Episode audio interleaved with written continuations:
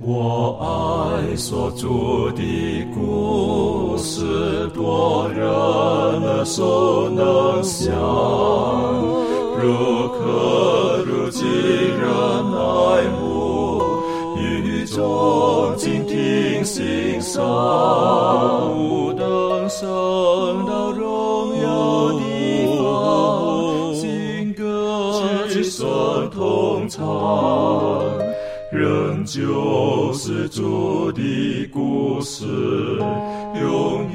远传讲不完。我很难说那故事，永垂不朽传万代，在天仍然的诉说主耶稣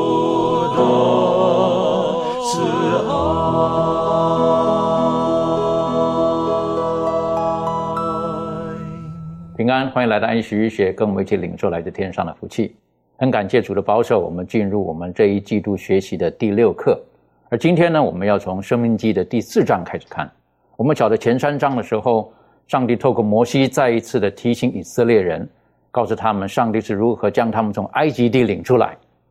然后在旷野当中所遭遇的事情，再一次的提醒他们，不能再重蹈覆辙。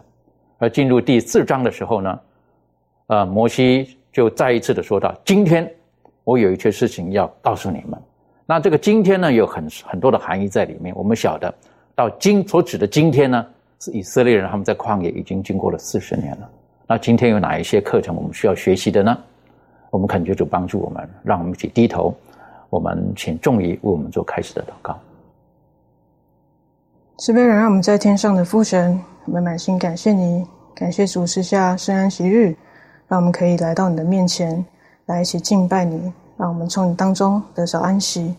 主，在今天我们要继续研究第四季的课程，关于呃生命记，恳求主你赐下呃你的圣灵在我们每一个人身上，恳求主打开我们的心门，能够有智慧来明白主你所要告诉我们的话语。现在我们要开始的时候，求主与我们同在。孩子这样祷告自己不配，是奉靠耶稣基督得胜的名祈求。阿门。如果您手边有圣经的话，我邀请您打开圣经到《生命记》的第四章第一节、第二节。《生命记》第四章第一节、第二节，经上记着说：“以色列人呐、现在我所教训你们的律例典章，你们要听从遵行，好叫你们存活，得以进入耶和华你们列祖之上帝所赐给你们的地，承受为业。所吩咐你们的话，你们不可加添。”也不可删减，好叫你们遵守我所吩咐的，就是耶和华你们上帝的命令。在这个地方呢，特别提到哈，他说：“现在我告诉你们，等于说这是另外的，有很多是在旷野当中诞生的另外的一群人。所以摩西再一次的提醒他们：现在我吩咐你们，耶和华上帝的律例典章等等的。然后呢，其中讲说你们要听从遵行。”那我们知道这边的这个听从，在希腊文的呃希伯来文的原文呢，就是 shama，意思呢就是你们要听，不止听，很多时候哈，我们说有听没有懂啊，啊右耳进左耳出，但这里的听呢是要附加上他们的心思，还有他们的行动的。那特别又提醒了，是不是？不止听，而且不可删除，不可添加。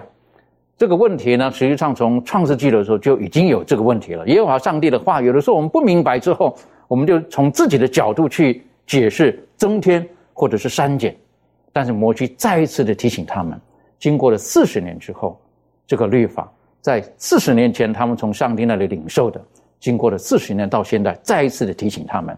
其实是很重要的。可以请攀登带领我们更深入的学习这两节。好，我们再来看一下，特别来看一下《生命记》的四章第二节。圣经说：“所吩咐你们的话，你们不可添加添，也不可删减，好叫你们遵守我所吩咐的，就是耶和华你们上帝的命令。”在这边特别强调说，对于我的话语呢，对于我的律例呢，你们不可以加添，也不可以删减。而且这句话不仅仅只是出现在摩西五经而已，在这个四福音书当中，耶稣也亲口说：“我的律法就是天地也废去了，我的律法的一笔呃，我的律法的一笔一画都不能够改变。所以我们会说，为什么他就是上帝？为什么无论是在新约还是在旧约，为什么一直在强调这个问题？因为这个问题一直在发生。就像刚刚前面主持人所讲到的，当在这个创世纪刚刚开始的时候，夏娃听到上帝的命令之后呢，呃，他听到上帝的命令是说那个，呃，就是园中各样树上的果子你们不可以吃。但是当夏娃碰到那个蛇之后呢，夏娃是说，上帝给我们的命令是不可以吃，也不可以摸。所以会发现说，人对于上帝的律法，他是有一个，就是一个想法的一个思想在的。很多时候，人的思想会。有时候会偏向于改变上帝的律法，会出现这样一种问题。事实上，这种问题在犹太人身上体现的非常清楚。为什么这么说呢？摩西五经在他们的生活当中，特别是信仰生活当中，是一本非常重要的书啊。所以他们会有，就是从这个，当他们领受到摩西五经之后呢，每一个时代都会有一些所谓的这个律法师起来，他们去研究律法。可是，当我们发，当我们去看这个犹太人的这个律法师这个这一群人的时候，我们会发现到犹太人特别尊重这些律法师。尊重到什么程度呢？他们会把律法师对律法的解读，把它抬高到跟律法一同一个等级的一个程度。最最最佳出名的是这个保罗的这个师祖，呃，师公应该可以这样说。保罗的师傅是加马列嘛？加马列的师傅是一位非常伟大的一个拉比，叫希利。希利提出了至少十条对于圣经律法的一个解读，所以这十条就是有一些解读的非常正确，但是有一些呢，他把这个律法复杂化了。我们会发现到很多的这个犹太拉比，他们都会将律法律法复杂化，而一些犹太的这个普通人呢，他们会因为尊重这个拉比的缘故呢，他们也会将这些拉比的这些把圣经复杂化解读的一些结果，把它抬高到跟律法同等的一个地位。所以，当我们会发现到说，这个就是从摩西律法刚一颁布开始，在公元前的一千四百多年，一直到耶稣时代的时候呢，随着人为加添的越来越多、越来越多、越来越多。整个律法的这个体系，从原本的清晰简明，已经变成了非常复杂臃肿了，就已经变成这样一种情况。所以会发现到，在在犹太人身上，这一句话就是不可以加添，也不可以删减，这句话体现的非常完全。上帝的命令，他们上帝的命令，他们没有听了，可以这样说。那到我们现今这个时代呢，仿佛陷入了另外一个极端。在旧约时期，好像人们特别的特别的这个重视律法了，但到新约时期，好像就是到现在，尤其是现在这个时代呢，好像律法变得不怎么重要了。我们来看怀斯姆的一段话。怀斯姆在《信息选粹》卷二原文第一百零七页说：“撒旦一直在不懈的努力从事他在天庭所开始的工作，就是要改变上帝的律法。他已成功的使世人相信他堕落之前在天上所提出的理论，声称上帝的律法是有错误的，需要修改。自称相信基督之教会的大部分人，就算嘴上不说，也以态度表明自己接受了同样的错误。所以在现今，人们仿佛陷入了另外一个极端。”如果说旧约时期人们他们喜欢加添律法的话呢，在现今我们喜欢删减律法，甚至把整个律法都删没了，有有这样一种情况存在。为什么会这种情况存在呢？因为他们错误的解读了新约圣经的部分内容。就比如说保罗的加拉太书，他们很多人说加拉太书当中说这个保罗在攻击律法呀，但实际上现今人们在再一次去看加拉太书的时候，他们发现说好像保保罗在攻击律法，但实际上有两种解释方法。第一种解释方法是保罗看似在攻击律法。实际上，他是在攻击律法的行为，因为在保罗的整个这个写作当中呢，他会把律法的行为融合成两个字“律法”，就是这个希腊文 “normos”，他会用律法的方式，就是用“律法”两个字简称。但实际上，律法它所背后所引申出来的是律法的行为，就是单纯只是靠行的这个方式把律法的行为行出来而已。所以，保罗是攻击的这样一种情况，看似保罗在攻击律法，实际上保罗是在攻击那些妄图靠行为称义的人。是这样一种情况，而这种这种的讲讲法呢，也是这个改革家，就是马丁路德那一辈人特别相信的一点。在我们现今，我们现今我们也很认同这一点，这一点非非常的正确。那还有一种解释方法，这种解释方法跟前一种第一种解释方法并没有冲突。第二种解释方法是说，为什么保罗攻击律法呢？这这要搞懂这一点，就必须要来到另外一点，就是为什么有一群人要把靠律法称义这个方法，把这个方法要交给加拉太人。迦太书这个背景就是有一群佼佼者。这群佼佼者可能是犹太人啊，他们在保保，我们知道迦太教会是保罗所建的嘛。当保罗建完迦太教会教会之后呢，他就去其他地方传道。那这这个时候呢，这一群犹太人呢，他们就来到了这个迦太教会，他们就宣扬他们的道理。他们说：“你们要守律法。”所以这个这也是为什么保罗一直在攻击律法的原因。看似是看似是在攻击律法，实际上呢，第二个解释就是说。呃，犹太人把律法交给他们的原因，不是说你们可以靠律法称义，不是这样的一个原因，而是说你们遵守律法可以变成我们。所以就是说，来到了一个问题。其实加太书当中所所谓的攻击律法，它其实是一个新约跟旧约的一种对比。就是说，律法在旧约时期你们是这样遵守，但但但到新约时期呢，就是遵守的方式变了，就是你们不能够用原本老的方法来来到一个新的时代。所以是这样的一种一种情况。保罗攻击律法，从来都没有说是律法本身出现了问题，从来没有这样的一个情况。但到现今，我们很多人会错误的解读一些部分的新约圣经，我们会以为说上帝律法出现了问题，这个是我们需要去谨慎的。的确哈，我我个人的理解，这个律法哈，设立这个律法的是谁？我们知道是耶稣基督。如果我们把他的律法、律例等等的跟耶稣基督脱节脱钩了，这是很危险的。为什么？因为在立法的当中，它有一个所谓的立法者他的精神在这个里面。那我们了解，其实律法就等于上帝的品格。可是如果说我们把神所给我们的律法跟颁布这个律法的神分开来了，我们只是看律法的时候，很可能我们就是有我们的思想在这个里面，我们忘记了神最初设立律法的目的是什么，然后我们开始添加了。然后像刚刚攀登提醒我们的，啊，有的时候我们都觉得说，当我守得越齐全的时候，呃，一不小心我们就会产生属灵的骄傲，我们会觉得我们比别人还好，我们做得更好，我们这方面守得更好，我们如何如何等等的。我想，这个就是当时后来犹太人他们所犯的问题，以至于刚刚你提醒我们在加拉太教会也出现这个问题了，啊，那为什么？因为其实就是属灵的骄傲，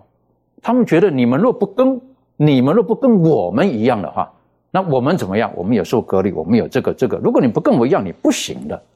但是他们忘记了最初设立律法的目的到底是什么，所以这个到今天我们在看这个呃生命记的时候。呃，我们可以重新再思考一下，这个律法不是新约的，是在旧约这个时候上帝给我们的律法，而且一直到今天是没有改变过的。耶稣基督也提醒他们，律法的一点一画是不能改变的。但是我们晓得，经过了数千年之后，变了，好，这变了。你刚刚提醒，有的人喜欢添加，有的人喜欢减少。那无论是怎么样子，我认为只要失去了最初律法的。最初的精神，那个就是我们需要检讨的地方。那我们晓得，在耶稣基督的时代是添加了很多，啊，添加了很多。那我们说添加是不好吗？嗯，我也不能说完全不好哈。如果说我们是个防范的角度来讲，我们把那个围墙筑得更高一点，更安全一点。可是，如果是当我们在添加的过程当中，而失去了最初立法的精神，那那个就不好了。律法的总结就是爱，可是如果我们在守这个守律法的过程当中，我们对自己对人的关系已经变化了，那不是神的旨意。最糟糕的是跟神的关系也变化了，觉得律法高过了神。那这个是不知不觉我们会这么实行出来的。所以，这耶稣基督在世的时候呢，就曾经发生过雷同的事情，啊，就是当时他们看见了门徒的一些行为啦，等等啦，然后当时他们流传了很多当时的一切的做法啦。耶稣基督就提出了一些纠正了，这方面是不是可以请满足从新约当中带我们一起来学习？好，我们一起来看一段经文，在马太福音的十五章第一到第九节。马太福音的十五章第一到第九节，圣经说：那时有法利赛人和文士从耶路撒冷来见耶稣，说：“你的门徒为什么犯古人的遗传呢？因为吃饭的时候他们不洗手。”耶稣回答说：“你们。”为什么因着你们的遗传犯上帝的诫命呢？上帝说当孝敬父母，又说咒骂父母的必致死他。你们倒说，无论何人对父母说：“我所当奉给你的已经做了贡献”，他就可以不孝敬父母。这就是你们借着遗传废了上帝的诫命，假冒为善的人呐！以赛亚指着你们说的预言是不错的。他说：“这百姓用嘴唇尊敬我，心却远离我。”他们将人的吩咐当作道理教导人，所以拜我也是枉然的。那我们在啊这九节当中呢，我们就看到啊这个文士跟法利赛人啊，他们找这个把柄要来控告这个耶稣。他们控告耶稣的这个理由呢，是说他不尊重哦那些妨碍上帝律法的这个遗传条例啊。那在名义上呢，这些遗传呢是为了要维护上帝律法的，但是实际上呢，我们看到他们却把啊这个。这个遗传呢，看得比上帝的律法呢更是神圣，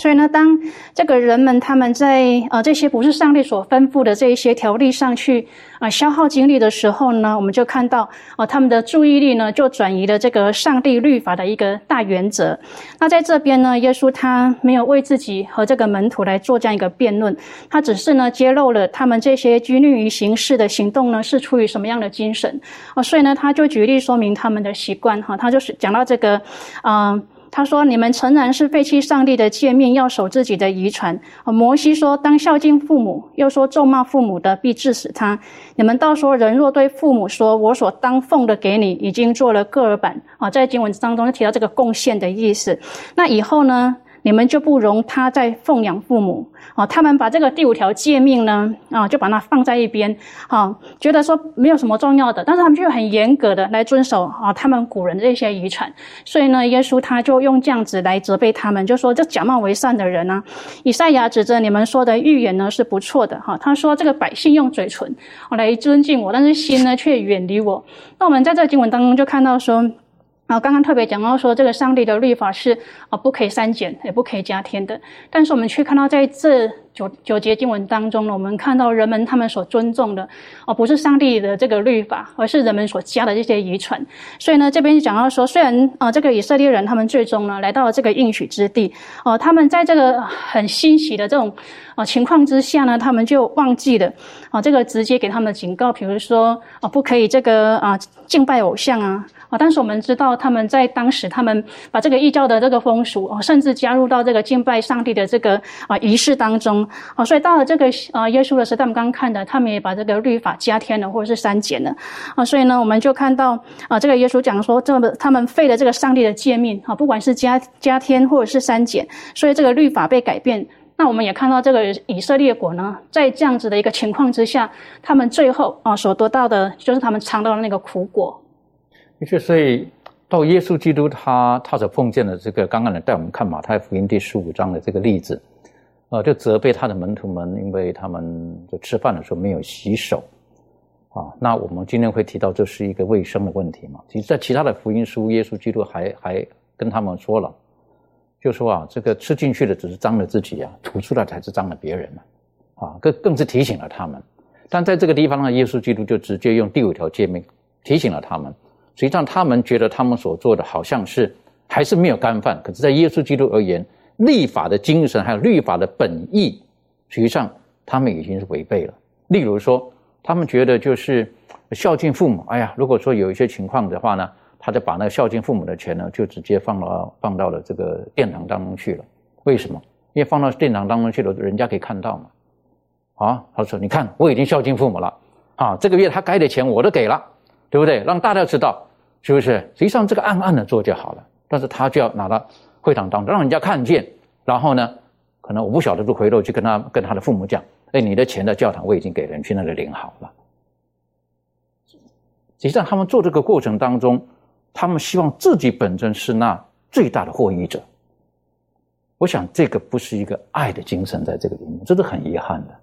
所以今天有的时候我们删除了律法，很可能最大的获益者是谁？也是因为自己，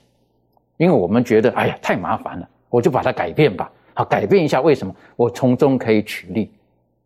就如果我们明白上帝的律法的精神的时候，那个是上帝的品格本质的表现，他是爱，要我们爱神。为什么？因为神是如此的爱我们，我们要同样的去爱人。所以，当我们看见这个律法的时候呢，不是一个约束，那是上帝跟我们的关系的建立的基础。我们只讲到这是一个约的关系，所以说，耶和华上帝透过摩西，在他们要进入迦南地之前，再一次提醒他们：我所给你们的律法书，在这四十年前给你们的律法书，你们不可以删减，也不可以添加。为什么？这关系着你们的生存与否。但很可惜了，啊，他们很长的时间，他们还是改变了，还是改变了。啊，当然，我们要提醒一点。这个添加或者删减，更深的精神意义不单单在文字上的，有的是在他们内心、他们的行动上的。这方面，呃，周瑜有没有什么可以再加强补充的？嗯，好的。你说我们嗯之前一直都在讨论这个增添和这个减或者是减少这个上帝的吩咐以及或者是他话语的这方面的事，所以说我们有一个认识，就是说上帝所颁布的它是有一定的规范性的。那么呃，在他的颁颁布以及他的吩咐上呢，呃以。全部都基于他的完全呢、圣洁以及全职等等，他的品格的一个显耀。所以说，当我们在呃这一方面要谨慎的呢，是要在这个阅读他的话语上；另外一个也是在传扬他的话语上，这个是需要谨慎的。因为有的时候我们凭着己意去传讲上帝的话的时候，也容易给撒旦留一个地地步，或者说呃让别人也误会呃基督教也好呃。没办法了解上帝也好，另外一个呢，就是说，当我们去遵守律法的时候，很容易删减的地方，就是说，我们常常在生活当中会有一个选择性的遵守，呃，这个比较容易，或者说，呃，这一方面，呃，我是很容易做到，那么这个律法我是可以遵守的，那那方面好像我现在做不到，那么。哎呀，这个可以放在不重要的位置上，他就会把这个律法以及需要遵守，他就画在一个等级，这样这样的话就容易做，呃，就会删减。另外，我们在有的时候呢，也会添加一些东西的时候，其实说当我们在跟随，呃，加入基督教也好，或者说我们跟随上帝久了，那么自然人，当我们去与教友也好，与一些朋友去接触的时候，就会产生一种对别人的行为有一些，呃。评论或者说判断的这个这样的一个行为，呃，所以说就是说会从一个审判者的角度去来看这个事情，往往就说，哎，你这样做的不好，你这样是是犯罪啊，或等等的这样的一个呃呃，就是说语气就会出来。当我们以这样的语气的时候，就容易会在上帝的呃律法或者说话语上会添加一些东西，因为是呃只有耶稣基督才是我们的审判者，所以说如果我们呃会以这个角度去看事情的时候，就会容易有这样的一个问题。的确，而且这个危机呢，我们晓得在以色列人身上看见到耶稣基督的时候看见，在整个教会的后世纪的教会的历史当中，我们也看见了。因此，宗教改革的时候。路德马丁他们也是一样，就是他发现到当时的这个教会已经把圣经十分扭曲了，所以因此他们就重新提倡他们的 sola scripture，唯有圣经。我们重新回到上帝的话当中，很单纯的，不要把添加的东西放进来啊，人的遗传啊等等的，唯有圣经。那今天呢，末世的教会当中，我们也深深的相信，无论任何的争议，我们重新回到圣经当中去，已经解经，啊，圣经是如何的。告诉我们，那我们如果继续看这个呃《生命记》的时候呢，那在《生命记》第四章的第三、第四节当中呢，摩西就很快速的再一次提醒他们今日存活的人，跟当年所发生的一件事情。这个在《民数记》当中也记录，是不是可以请众一带我们读这个呃《生命记》的第四章第三、第四节，然后带领我们看复习一下这一段的历史？谢谢您。好，我们来看《生命记》的第四章三到四节。耶和华因巴利皮尔的事所行的，你们亲眼看见了。凡随从巴利皮尔的人，耶和华你们的上帝都从你们中间除灭了。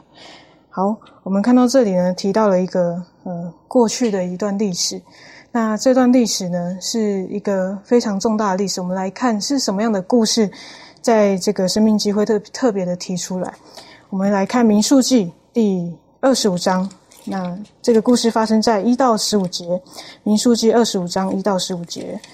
圣经说，以色列人住在石亭，百姓与摩押女子兴起淫乱，因为这女子叫百姓来一同给他们的神献祭，百姓就吃他们的祭物，跪拜他们的神。以色列人与巴利皮尔联合，耶和华的怒气就向以色列人发作。耶和华吩咐摩西说。将百姓中所有的族长，在我面前对着日头悬挂，使我向以色列人所发的怒气可以消了。于是摩西吩咐以色列人的审判官说：“凡属你们的人有与巴利皮尔联合的，你们个人要把他们杀了。”摩西和以色列人全会众正在会幕门面前哭泣的时候，谁知有以色列人中的一个人。当他们眼前带着一个米甸女人到他们弟兄那里去，祭司亚伦的孙子以利亚撒的儿子菲尼哈看见了，就从会中起来，手里拿着枪，跟随那以色列人进亭子里去，便将以色列人和那女人由腹中刺透。这样，在以色列人中，瘟疫就止息了。那时遭瘟疫时的有两万四千人。好，我们先读到这边。那我们可以看到这段历史呢，说到这个背景是在呃，耶呃，上帝在带领以色列人要出埃及的时候，嗯，他们已经准备要到这个应许之地了，已经在这个约旦河边。那他们今天在扎营的地方是石亭。那石亭是。什么样的地方呢？石亭在圣经注释里面说到，石亭它是一个充满皂荚树木的一个平原高原。那在这个地方呢，高原，然后又有皂荚树木可以乘凉，可以在这边休息，看起来应该是一个很不错的地方。然后应该不会有什么猛兽的攻击啊，也应该不太会有敌人上来，因为它是高原嘛，很容易被人家发现。那所以他们就很安歇的。在这边扎营，然后等着这个摩西计划要带领我们到应许之地，已经就在我们面前了。我们就要准备过去了。就在这个时候，竟然呃意想不到的这个呃事情就临到这个以色列人，是什么样的事情？就有这个呃呃这个外邦女子来到他们的营中，然后一开始他们是带着那种友好。然后看起来没有什么恶意，来到他们的营中，跟他们交交朋友啊。然后这些呃以色列人会众也觉得说，哎，这些女子来，那我们也招待他们，他们也很和善，那我们就这样子跟他们呃相处甚欢。可是不知不觉中，其实撒旦的这个他的行动就已经在慢慢的开始了。是什么行动呢？我们发现这些女子，嗯，开始嗯诱拐他们，色诱他们。用这个，呃，最终是带他们要进入到这个敬拜他们的这个偶像。我们看到这个，呃，摩押的王，呃，请这个巴兰去邀请这些以色列人来参与他们这个神明的宴会。对，然后一开始这个以色列人觉得说，哎，参与这样的宴会，应该就是带着一个也没有说好像有敌意，那我们就去参加吧。谁知道这样的宴会就是促使他们犯下了这么大的罪恶，就是他们在宴会当中直接敬拜了这个偶像上帝，然后行了很多呃行淫的事情。那我们看到这个时候，嗯，摩西知道了，他也很愤怒，然后愤怒也达到了上帝那里，上帝就在很迅速的降下了这个瘟疫在这个以色列人营中，然后我们看到这个瘟疫，嗯，造成了有。两万四千人的死亡，对，那我们可以可想而知，这个数目非常之大，因为大到它是迅速的让这个两万四千人在瘟疫中马上的除灭。那这些除灭的人，就是有去敬拜这些呃巴利偶像的这些呃以色列人。那我们可以看到，呃，在今天呢，我们是不是也像以色列人一样，嗯，在我们的生命当中有犯了一些？呃，对上帝的过错，那以色列人呢？他们在皮尔所犯的这些罪呢，使他们全国都受了上帝的刑罚。那同样，我们今天所犯的罪，可能几乎我们没有没有像他们一样，嗯，遭受到这种迅速的刑罚。可是呢，我们最终早晚都还是要遭受到报应的。为什么？因为在哥林多前书的三章第十七节说到：若有人毁坏上帝的殿，上帝必要毁坏那人。所以，我们不要觉得说。好像我们现在没有像旧约时期那样子，哦，上帝好像一愤怒就要除灭我们。哦，我们现在好像没有感觉感受到那样子的，呃呃遭遇。可是呢，我们要记住，只要我们犯了呃罪，我们的最终的结果都还是死掉。然后这个课文当中这段故事也告诉我说，有时候我们在生活中可能感觉到我们已经很舒适，已经不会有什么太大的事情。呃，临到我们身上的时候，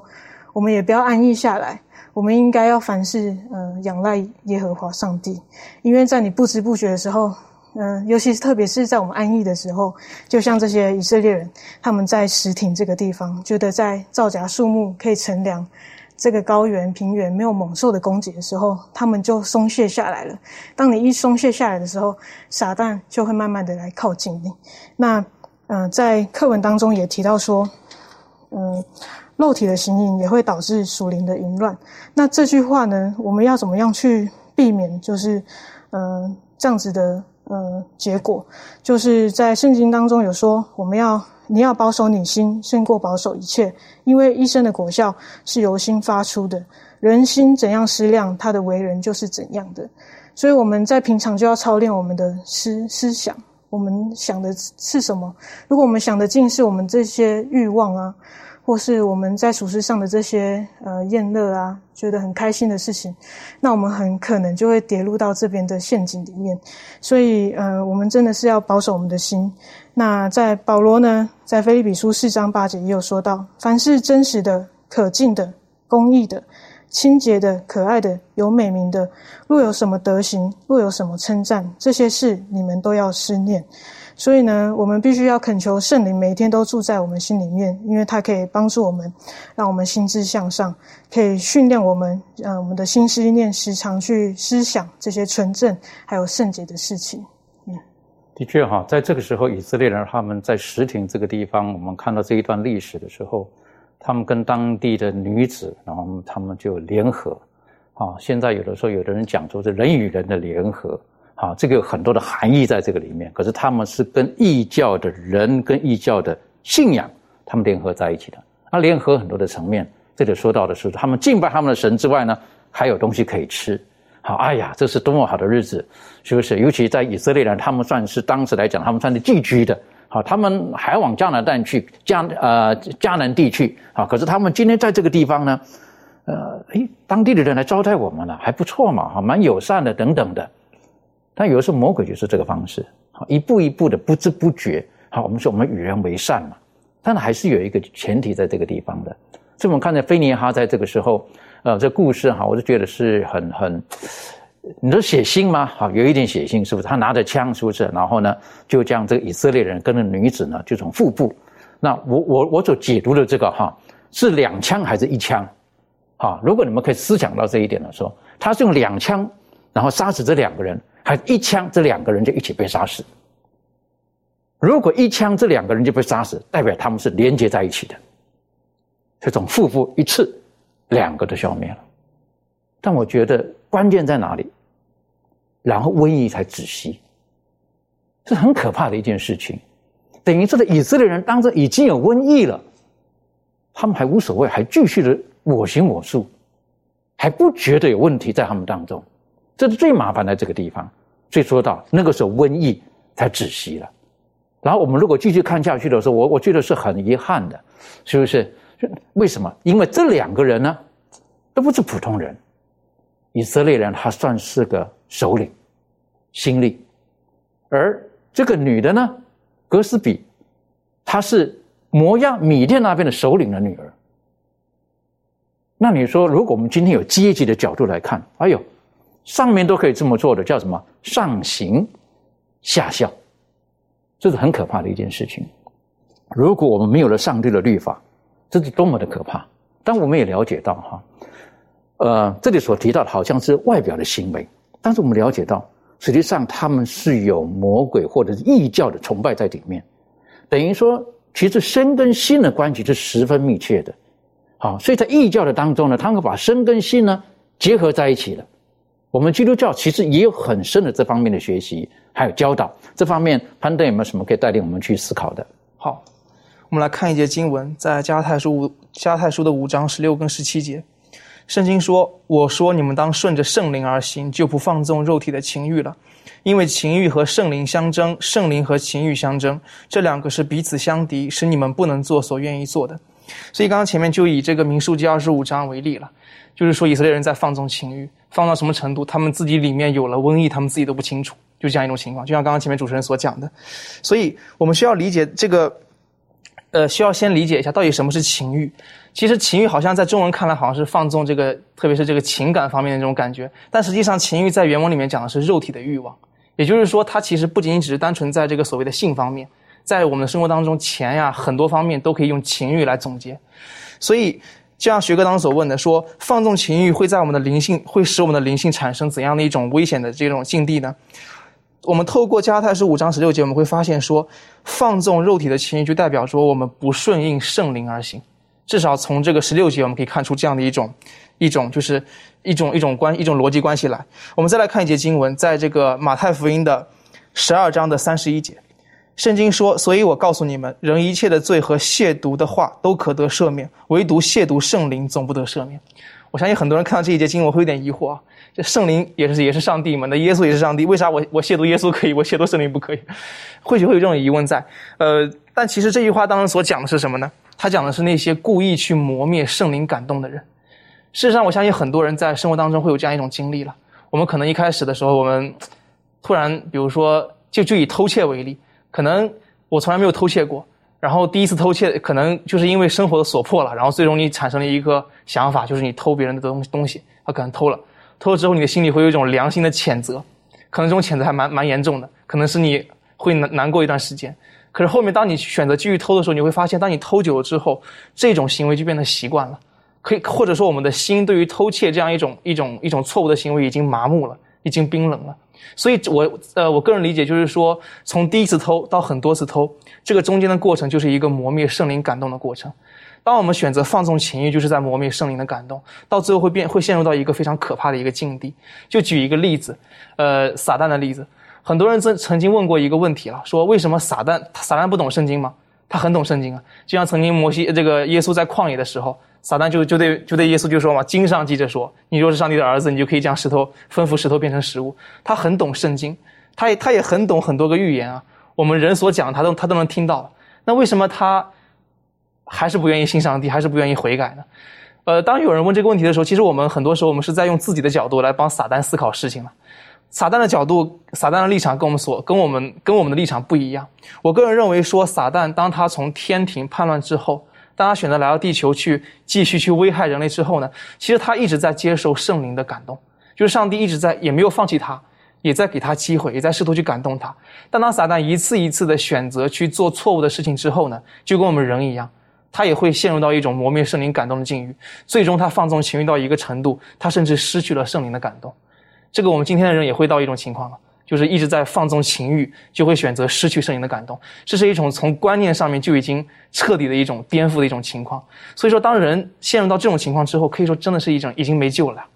你看上圣经，感觉说上帝在骗你；你看什么都感觉好像是说，就是一种负面的想法在里面。所以放纵圣灵，就是说放纵情欲、磨灭圣灵的感动是非常可怕的。我们需要谨慎，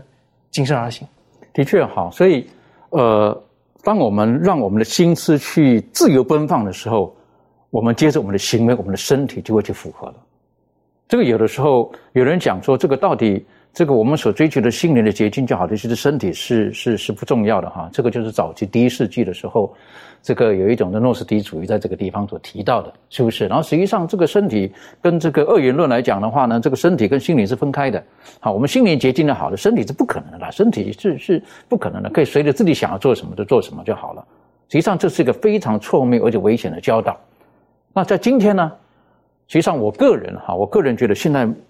仇敌魔鬼他有很多的方式是去影响我们的心思，然后呢，导致于我们的身体起了变化。或者我们的行为随之而上的，呃，我十分忧心的是，现在很多人在这个所谓的叫线上游戏，啊，网络游戏，那绝大多数的游戏呢，大概都是有正反两方或者有敌对的一方，然后呢，去训练你呢，就是看见你不喜欢的消灭它，你不喜欢的对付他，等等等等，大概就是这样子，从很小就开始了，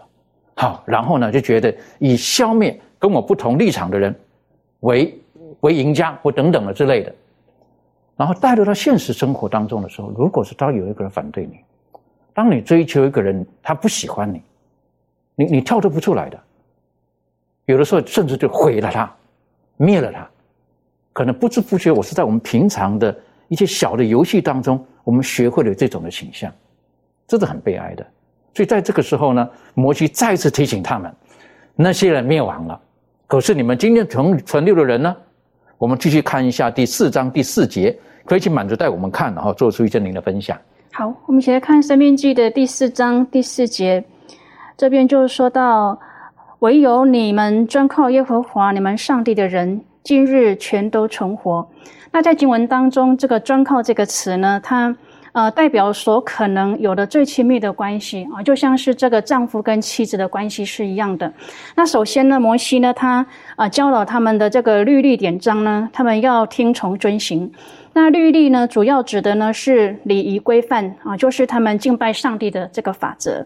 典章呢，指的是审判，是行为的一个准则，就是对上帝与对人的这种规范啊，都在摩西的教导范围之内。其次呢，这些话不可加添，也不可删减，啊，强调上帝话语的完整跟他的权威，哦，所以当他们呢听从遵行、明白并行出来的时候呢，他们就具备了承受这个地业的资格。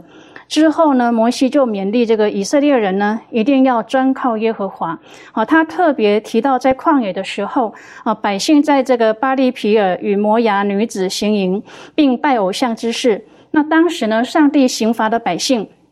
因此呢，他要百姓从这个万国当中分别出来，啊，单单敬拜耶和华，啊，这呢就是他们在万民眼前的啊聪明智慧，啊，他们的上帝是有别于这个万国的神，啊，是与他们相近的。那他们的这个律例呢是公义的，啊，这就显出他们在万国当中呢真是有智慧有聪明。那我们注意的看这个第三跟第四节的经文当中的这个对比，好，这边就讲到说，凡随从巴利皮尔的都被除灭了，但专靠耶和华的却全都存活。在这两者当中呢，是没有这个中间地带的。那对我今天的我们来说呢，也是一样的。我们呢，要么是与主相合，啊，要么是与这个主作对。所以在希伯来文当中，这个“专靠”一词呢，它就啊常常表达出是对自己以外的这种事物啊一种坚定的委身。在《生命记》当中呢，它还出现了四次，啊，每一次都是同样的意思，就是说这个百姓呢要与上帝呢联合在一起，也就是说呢。他们应该要将自己呢献给上帝，哈，并且从他那边呢，从上帝那里来汲取这个能力，哈，跟这个力量。那我们要记住呢，是人要主动，哈，做这样的一个动作。那人呢，必须要有依靠，啊，联合上帝的行动。所以呢，我们就必须要做出选择，专靠上帝。然后借着上帝的这个大能跟力量呢，我们才不会落入这个罪恶的陷阱当中。那在箴言书里面就讲到说，你要保守你心哦，胜过保守一切，因为一生的果效呢是由心发出的哦。所以呢，我们知道，我们选择信靠、专靠上帝的时候呢，我们是得以存活的。等于说，你最后的箴言提醒我们的，我们的心放在什么地方？好，神会保守我们的心。然后呢，我们要专靠上帝的话语。然后我们要走在他的律例当中，这方面，呃，周宇有没有什么可以再跟我们分享的？好的，我们来看一下，呃，圣圣经在呃犹大书的第二十四节，这里讲到说，大能保守你们不失脚，叫你们无瑕无耻，呃，欢欢喜喜站在他荣耀之前的我们的救主独一的上帝。在格林多前书也这样，呃，说到第十章第十三节，他说：“你们所遇见的试探，无非是人所能受的。上帝是信实的，必不叫你们受试探过于所能受的。在受试探的时候，总要给你们开一条出路，叫你们能忍受得住。”在这个生命记的第十三章第四节，这里也这样说到：“他说，你们要顺从耶和华你们的上帝，敬畏他，谨守他的诫命，从他的话，呃，听从他的话。”侍奉他，专靠他，在这里面他就告诉我们，他说，上帝他会呃保保守我们，嗯，他也会呃眷顾我们，不论在我们遇到一些试试炼的时候，他也会作为我们最坚强的后盾，嗯，他也是我们唯一可以靠着靠着他可以得胜一些事情的。这里面就呃告诉我们。他能保守我们不会自堕落，但是这里面也有一个自由的选择的一个前提，你是否要依靠他？圣经多处都劝导我们要让我们依靠他，因为他是值得让我们信靠，呃，值得让我们呃依赖的一位神，所以说需要我们在这个做选择。在这个巴利比尔的这个事件当中，我们就可以看到了有。这个菲尼哈在圣经当中有一个词汇形容这菲尼哈的时候，他是说这个菲尼哈他是。拥有像上帝那种祭邪的呃那个心，能体贴上帝祭邪的那个心，所以说他才会很勇敢的去呃去刺向那个正在做呃言论的这个这两个人。所以说在这里面，让我们看到有些人就会保持着他忠心的，我要忠于上帝，我不会做那些不好的事情。那么有的时候呢，呃，有的人呢就会做那些。呃，做选择的时候就没有依靠上帝，呃，放纵情欲，做了一些呃不好的事情，以致他们的结局也是呃不好的。呃，我们可以看到，上帝对费尼哈的讲话说，呃。他这样讲的，他说亚伦的儿子以利亚撒，呃，以利呃以利撒的儿子，呃，菲尼哈，他是忠心的。那么他将来他的后裔要作为祭司的家族。所以说在这里面让也让我们看到，呃，选择的不同，依靠上帝的不同，他们的结局是真的不一样的。的确啊，选择很重要的。我想请问了众议，我们如何可以像这经文所讲，专靠上帝？好。那我们平时要靠什么才能让我们能够专靠上帝呢？那对基督徒来说，嗯，对我们来说最重要的应该就是祷告，然后查经，还有参加团契，然后还有敬拜，做这样的做这些服饰，可以促使我们能够更专心的专靠上帝。特别是我想分享是关于团契这个部分，为什么呢？因为我们知道教会本身它就是一个很大的团契。那随着教会的人数增加呢，为了这些牧养的需要，教会就会不断的呃分支成许多的团契，会按照各个年龄层或者是性质相似的会有，然后聚聚集在不同的团契。就比如说会有青年团契，会有这种妇女团契，会有弟兄会的团契，那都是按照他的年龄或是他的性质来分别的。那参往往我们要让一个非信徒。来加入教会的时候，我们最首要的，其实最最容易让他来相信上帝、来信靠上帝的方法，就是来带他参加这个团契、参加这个小组。因为在团契中，我们可以跟我们相同年龄层或是相同性质的人来一起研究上帝的话。我们用我们自己了解的语言，比如说青年人有自己他们的呃习惯用的语言，他们所遭遇到在学校遇到的问题，这些可能是我们嗯父母，因为他们在不同世代所发生的，所以他们有不同的经验。那今天我们跟我们同龄同年龄层的人在一起在团契中，我们可以分享，哎，我们现在我们这个年龄在我们的学校生活当中。遭遇什么样的事情，那我们怎么用上帝的方法来解决？我们可以在这个团契中来彼此的，呃，互相的勉励。那所以我觉得在团契这个地方呢，可以呃特别可以帮助我们来专靠上帝，而且可以带领这些非信徒来加入到教会里面。团契中呃不仅让我们呃彼此在灵命上面有成长，然后我们可以很嗯。由发自内心的可以敞开自己，可以建立我们的自信，而且我们可以在当中接纳彼此，然后相互的服侍。呃，更重要是在团契当中，我们还可以呃体验到有祷告，还有查经，还有敬拜的这些这些各式各样的服饰。那我相信这些不管是查考圣经啊、祷告啊、敬拜啊，这些都是我们最重要而且必须。去实现的这些方法，因为这些是不可被取代的，也没有别的方法能够使呃呃使我们来更加的专靠上帝。对，的确哈，在不同的派教派当中，他们有不同的团契或者不同的小组。我是觉得，就是不要让信徒一个人孤零零的，我们要在一起，建立在神的话语当中。我们时间的关系，我们赶快来看一看哈。接下来的在《生命记》的第四章第五到第九节，这里特别提到的。提到了什么？这个 The Great Nation 一个大国，哪一国像你呢？这方面可以请潘登带我们一起来学习。好，呃，时间缘故，经文比较长，我就不不不一一读了。大家可以看一下《生命记》的四章六到八节。在这边，我们可以说有点类似于这个企业宣传了。很多时候，在我们现今企业也是嘛，就这个领导有时候会跟这个这个职员说说我们的我们你们现在所做的事情是一件多么伟大的事情，我们的企业是一个多么伟大的企业，所以就有点类似了。在这边，摩西就跟他们说：“说你看看，我们的上帝是一位多么伟大的上帝，我们这一群被拣选的这个子民是一群多么，就是多么有福气的子民。大概也就这种类似的情况。当然，我们知道说企业之间的宣传可能会出现虚假的一种宣传，但是，呃，摩西的所讲的话是完全来自于上帝的启示，是没有错误的。但是，呃，事实上，当我们从历史的角度来看待这一点的时候，其实是有疑惑的。我们说以色列人伟大，他哪边伟大？事实上，在这个历史上，当我们看这个以色列人打仗的时候，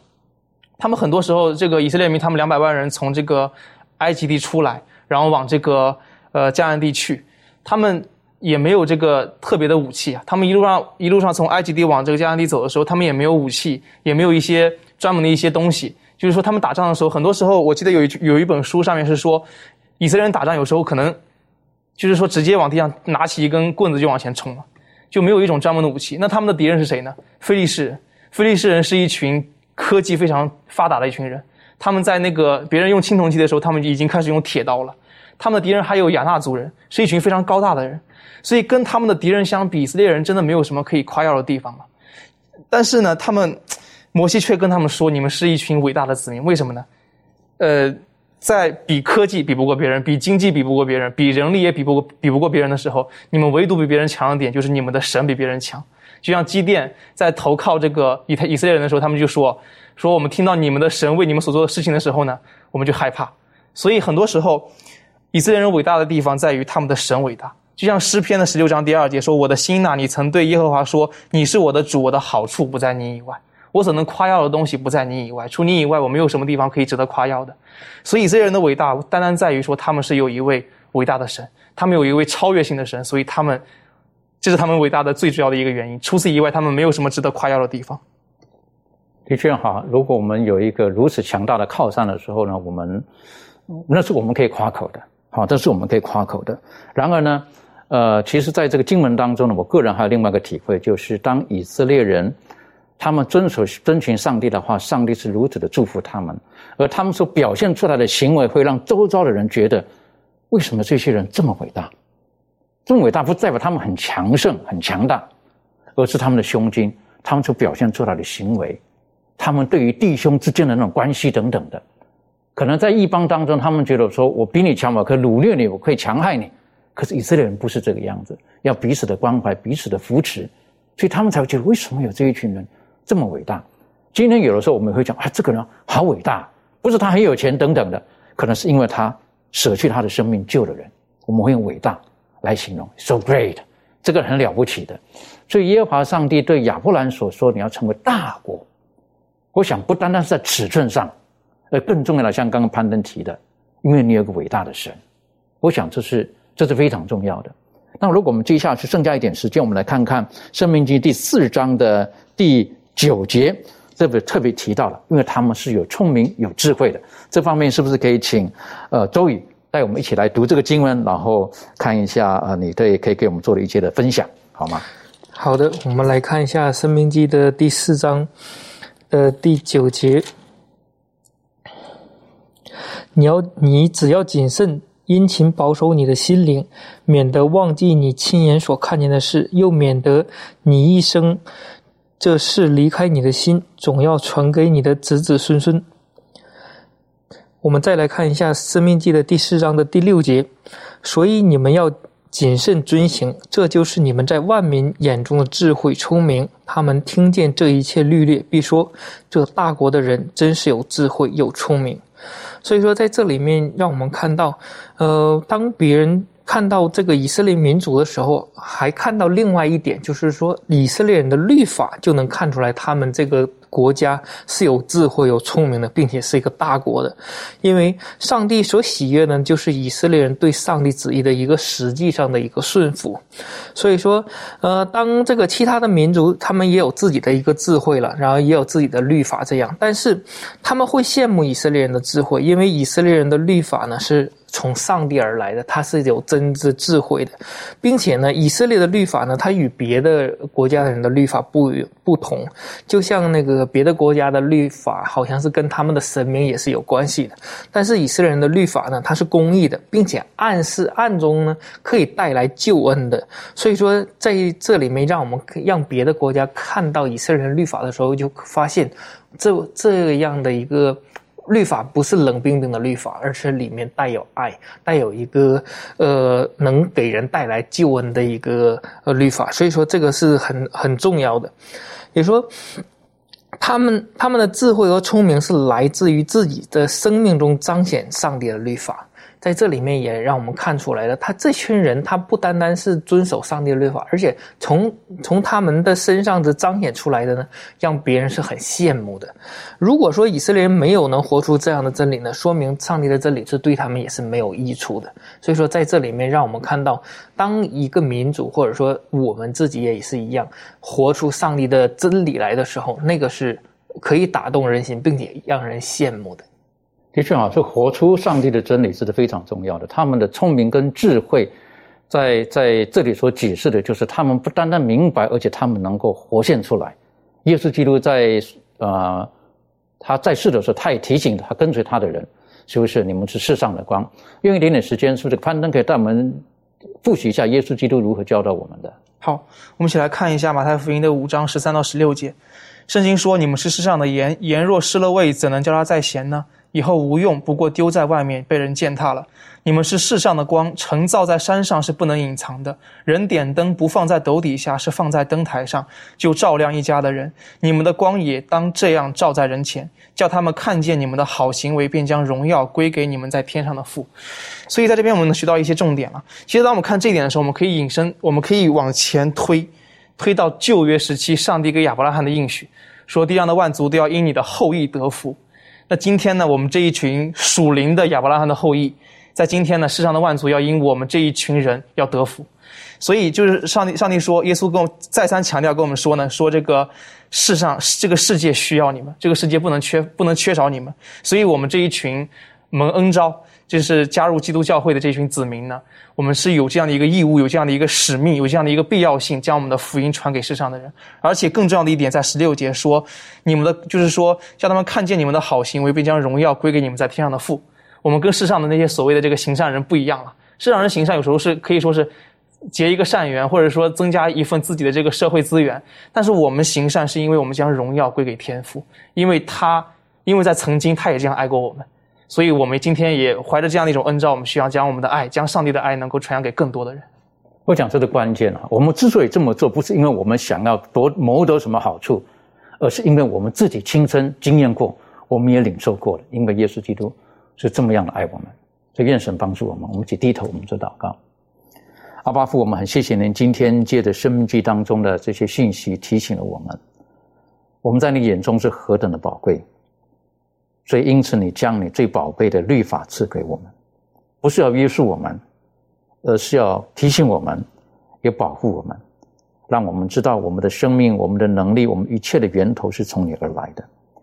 当我们愿意行在你的律法当中的时候，主你会祝福我们，你会与我们同行，然后在周遭的人可以知道我们是跟随主的，以至于我们因着主的感动而行出来的那一些好行为。可以使主的名得到最大的荣耀，帮助我们，让我们在末世代的时候，能够照着经文所提醒我们的，我们是专靠耶和华上帝，也帮助我们，让我们能够因着耶稣基督圣灵的浇灌，我们能活出耶稣要我们活的生命，使父上帝你可以得到最大的荣耀。父上帝帮助我们在幕后动荡的时代当中。让我们的毛是紧紧的系在耶稣基督的身上。谢谢主，的爱我们。祷告着奉靠耶稣基督的名求，阿门。